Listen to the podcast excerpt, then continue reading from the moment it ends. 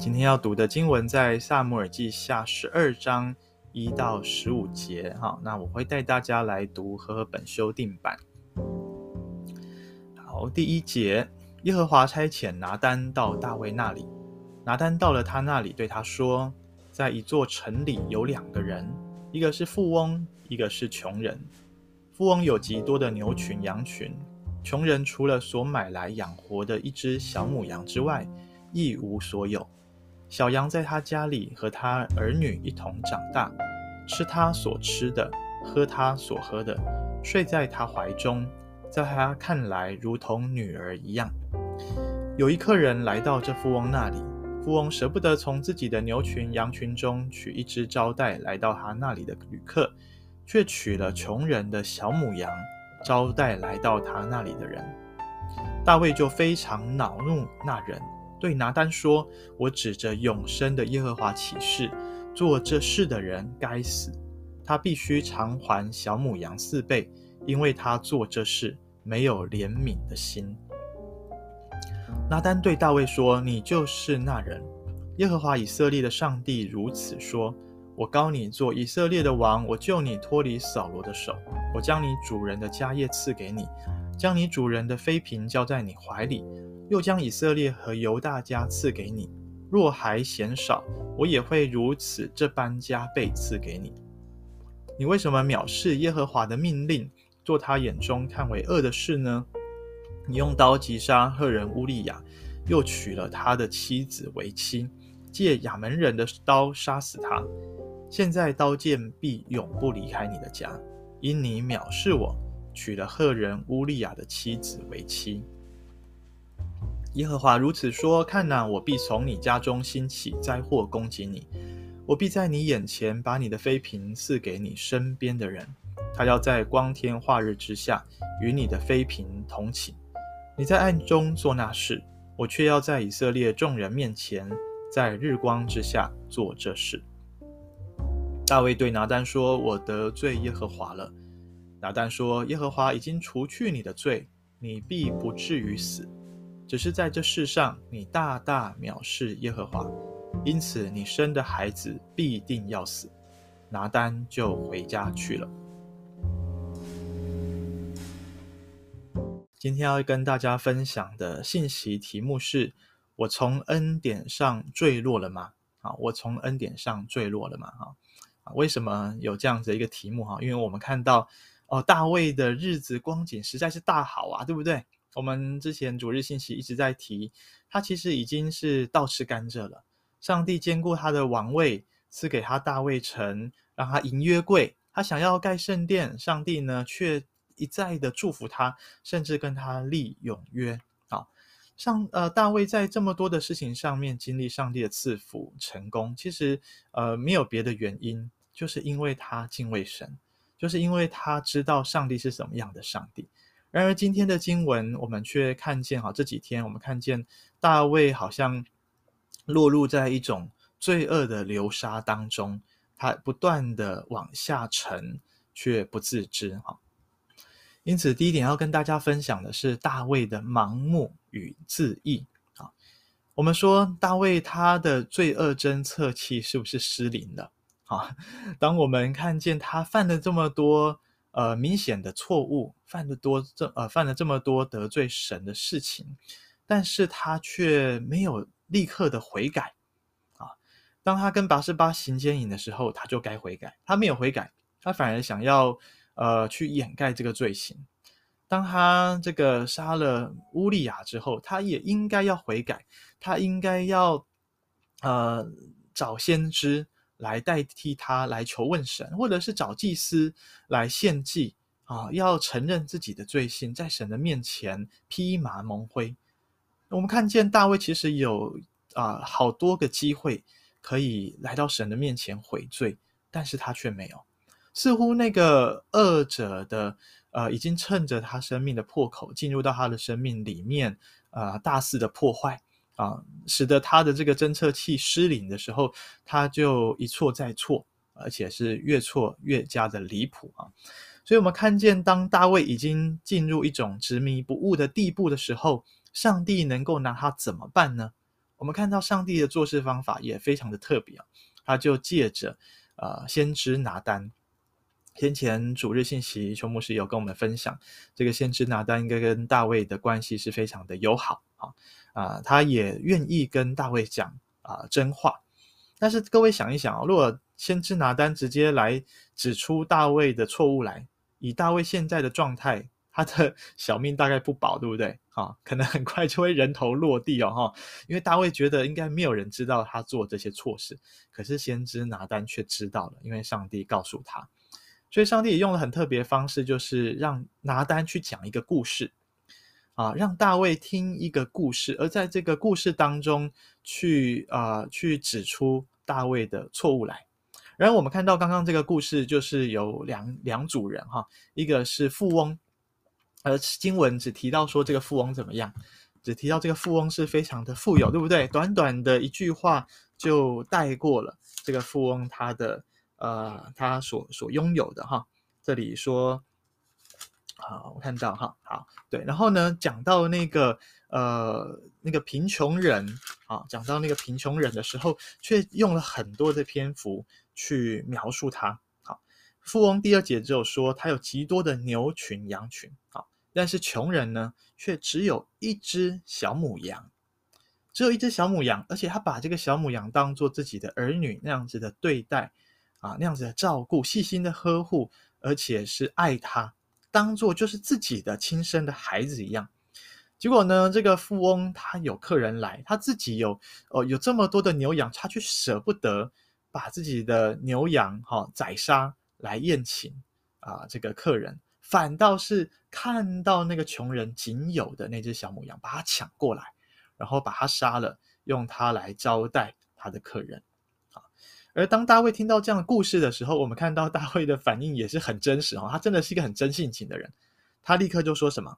他就第五节说，他就恼怒，非常的恼怒那个人，而且对拿单说：“我指着永生的耶和华起誓。”他还用上帝的名起誓哦，可见他不是随随便便说的，他是非常认真看待这件事情。他说：“做这事的人该死啊，而且必须偿还小母羊四倍，因为他做这件事情没有怜悯的心肠。”哇，你会看到大卫呢，他非常的为着这个富翁所做的事情气愤，但是他却没有想到，他所做的跟这个富翁所做的其实是一模一样，甚至是过之而无不及啊！怎么说呢？你看这个富翁就是把人家小母羊抢过来，但是大卫不只是抢人家妻子，他还把人家丈夫给杀了，把对方给杀了，给灭啊，杀杀人灭口啊！哇！所以大卫他看到别人的错，千错万错都是别人的错，他就是认为自己没有任何的过错哈。你看这边大卫讲的非常的严重哦。第一个他说这个人该死，对不对？好，他说这个人犯的罪是应该要受到死的刑罚的。再来呢，他说他要赔还四倍，呃，赔还四倍是在出埃及记应该在二十四章那边第一节有提到哈。如果有人偷了别人的牛，要赔五倍；偷了别人的羊，要赔四倍。所以在这边，大卫很明显的，他认为这个富翁就是偷了、偷窃了、抢夺了别人的财物，但是他却不认为自己有做错事情，不见得不认为自己抢了别人的妻子啊。我们看到上帝怎么指责他呢？拿单说：“你就是那个人。”哇！当他讲出这句话的时候，哦，这句话多么的呃，好像这个幕府沉钟一样哈，敲醒了大卫。啊把他从他的这个醉生梦死当中，把他给啊，给他摇醒啊，把他给打醒了啊，让大卫知道哇，原来他就是这个人，原来他所做的事情跟这个富翁没有两样啊。接着拿单就指出大卫的错来，大卫犯了什么错？是他指出上帝怎么样恩待他啊，把财富家业赐给他，把妃嫔也交给他，把整个国家都交在他的手里。好但是大卫最大的问题是什么？好，我们看到啊、这边先知拿单第九节说：“你藐视耶和华的命令。”好，第十节又说他藐视上帝。大卫所做的最严重的事情就是藐视神。他所犯的这些罪，代表的是他偷人家的妻子，杀人家的丈夫，是他不以神为满足。他不以自己有的妻子、有的妃嫔、有的家室为满足，他不以自己有的财富为满足。但是说穿了，其实是他没有以上帝成为他满足的来源，而想要更多，而更想要从别人的身上来得着自己所想要的。所以最终大卫的结局是什么呢？他遭受到审判跟咒诅。这边上帝第十节说：“刀剑永不离开你的家。”如果我们继续看撒母耳记下，你继续往后看，呃，他的他的孩子当中就发生了兄弟鬩墙彼此的凶杀，对不对？因为呃，他的这个孩子啊，就是啊、对不起，我现在看一下，暗嫩暗嫩强暴了他玛。而押沙龙就是他玛的啊、同同父同母的这个哥哥，就替他报仇啊，然后就用计把暗嫩给杀了啊。所以刀剑真的是不离开、呃、这个大卫的家。再来呢，这个上帝也借着先知拿单说什么？说有人要在光天化日之下与你的妃嫔同寝，而那个人就是大卫的孩子押沙龙，就是我们刚刚所说的，篡了他的位。然后又在这个房顶，在在这个露台，就像是大卫当初在那边游走，看见拔示巴在洗澡一样。亚沙龙也在那个王的屋顶，在那个平台露台那边，跟大卫的妃嫔同寝。好，那么呃后来呢啊、真的是我们看见呃大卫的家非常的悲惨，非常的可怜哈。亚沙龙后来也怎么样，也死了。啊，他其实交代约押说不能够处死他，但是约押后来也把他给杀了，啊，把他给杀了。所以，我们看见大卫他犯了错，他没有立即的来到神的面前认罪悔改，而遭受到的审判跟咒诅是这么的可怕啊，是他无法想象跟无法承受的。甚至我们今天经文所读到的最后一节十五节，这边也讲到什么？讲到他跟拔示巴所生的孩子。也要死去。弟兄姐妹，我们想想，在历史上，基督徒有没有什么样的属灵失明？哈，我想到中世纪、中古世纪，也真的是 蛮多很离谱的事情哦。如果我们去读一下西方的历史，哈，比方说教会史，西方历史，你就会看到这一些的事情。十字军东征，哈，在拜占庭的王朝的时候，帝国的时候，他们还获得教宗的。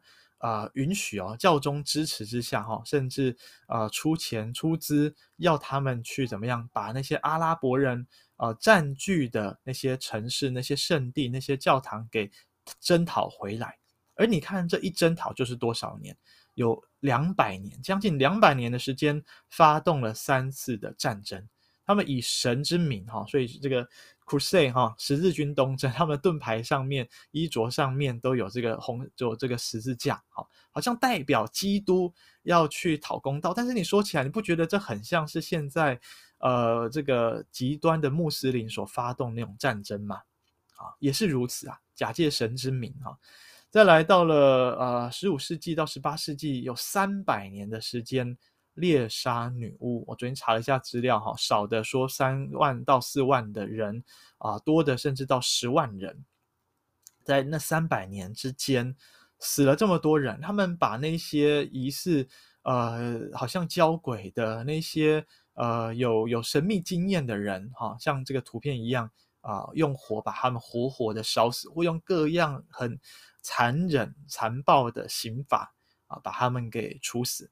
但是实际上啊、呃，这近代有许多的呃学者研究，呃，这些的女巫不全然都是女巫，很多时候是政治的迫害，是政治的迫害。呃，到了十九世纪啊，二十世纪初，欧洲的殖民史这一百年的时间，我们知道，呃，像是这个英国啦、荷兰呐、东印度公司，对不对？啊，他们到各地去殖民，虽然也带着宣教士、带着神父去，好像福音也这样子传开来，但是很多时候反倒是带来各地的伤害，甚至带来许多的疾病啊。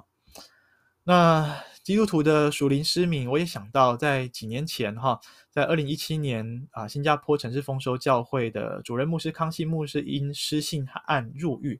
这个失信案就是说，当然新加坡的呃这个法律比较严格。但简单来说，就是康熙牧师他滥用教会的啊、款项好，然后去做自己认为重要的施工，包括啊、资助他的妻子啊这个何耀珊师母发展他的流行音乐的施工。好，那他在二零一七年入狱前，在脸书写道：哈，在这个啊高庭法院的判决之下，他已经深深的反省，但他也表达对会众、对教会、对家人所有的人啊、的伤害，他表达他的抱歉，他的对不起。好。他也请求大家的原谅。好，我想，呃，康熙牧师应该在过程中也有很多的机会可以回头，啊、可以悬崖勒马哈。但是他这样子的陷入到那个最终不自知，啊、就导致最后不止他哈，好像有五位、六位的教会核心的同工也都入狱。呃，我们看到当人陷在这样子的罪恶光景里面不自觉，甚至越陷越深的时候，上帝怎么做呢？我们看见上帝他愿意指正跟赦罪。前面我们说了，他透过先知拿单讲了一个故事，因为他深知道大卫在这种情况下，你跟他讲实话，他是不会听的，他的心里是刚硬的，所以上帝用的方式就是用故事让他投射。让他的那个心情可以去同理这故事里面的那个被害者的的那种受苦，然而呢，在指出他就是那个加害者，指出他的罪来啊！上帝也借着先知先知说出真话啊！弟兄姐妹，我们常常觉得说上帝的话是难听的，很多时候我们不愿意听。但是当上帝的话临到我们的时候，其实那个是对我们的恩典，那个是要帮助我们，那是对我们的怜悯。要我们不要再继续的错下去，可以及早的回头，及早的悔改认罪，让上帝赦罪的恩典临到我们身上。因此，我们看见大卫当他被指出罪来的时候，十三节他说：“我得罪耶和华了。”就这么简单的一句话，大卫其实早就该说了，但是当他拖了这么久他才说的时候，他依旧是领受到上帝的恩典。拿单说：“耶和华已经除去你的罪。”你看，当大卫他一讲出这句话，宣赦就马上临到，啊，赦罪的恩典马上临到，可见上帝早就已经为大卫预备了这份赦罪的恩典。啊，他说：“你不必，你必不至于死，因为大卫他已经说了，这个人该死，他说他自己该死，但是上帝赦免他，不要让他这么快死啊，没有现在就要死，但上帝已经赦免他的罪。”可是呢，他仍旧要去承担犯罪所要啊、承担的这些后果。很多时候，上帝让我们承担那些罪恶的后果，其实也是在提醒我们，罪所带来的影响力、所带来的破坏性是如此之大。所以，我们应当警醒，我们应当敬畏神，免得我们又再次的陷入到罪恶的光景里面。我们看见上帝也以他的公义、慈爱。来对待身边的人。我们刚刚提到了康熙牧师，他在二零一九年提早的出狱了哈。原本他应该要被关三年的，但是他表现良好，所以呢，啊，他也有领受了恩典哈。提早两年也不是假释哦，就是直接出狱了哈。他的教会团队发出了通知，然后指他在服刑的期间，也常常在读神的话语，在查考上帝的话，也在神的面前。认罪悔改，也谢谢大家不断的为他祷告。我想康熙牧师虽然他真的是跌了非常大的一跤，他跌得很严重，但是他也经历到上帝对他赦罪的恩典，他也经历到上帝对他的不离不弃。弟兄姐妹，这就是上帝对待我们的方式。上帝不是因为只有，不是因为对我们仁慈，他就没有真理，就没有公义。上帝的律法仍旧会执行它的功用，我们仍旧要承担罪所带来的啊、呃、苦果。然而，我们认罪悔改，上帝的恩典也早已为我们预备。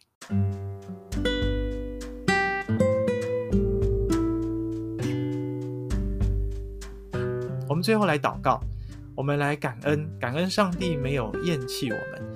在我们犯罪之后，他仍旧愿意指证赦罪，没有容让我们就堕落到底。第二，我们来认罪，也并向上帝祈求，因为我们常常不知不觉就像大卫一样陷入试探诱惑当中，我们得罪神、跟家人、跟教会，求主帮助我们快快的悔改，回到上帝的慈爱里。最后，我们也为教会来祷告，因为要进入今年五月的家庭月啊，教会要透过主日信息，还有阅读这一本，好，在这边跟大家打广告。好，这个幸福家庭重建手册，以及学生牧区所举办的全教会运动会，我们让啊重新的让耶稣基督在我们的家庭当中来掌权作王，来翻转我们的家庭。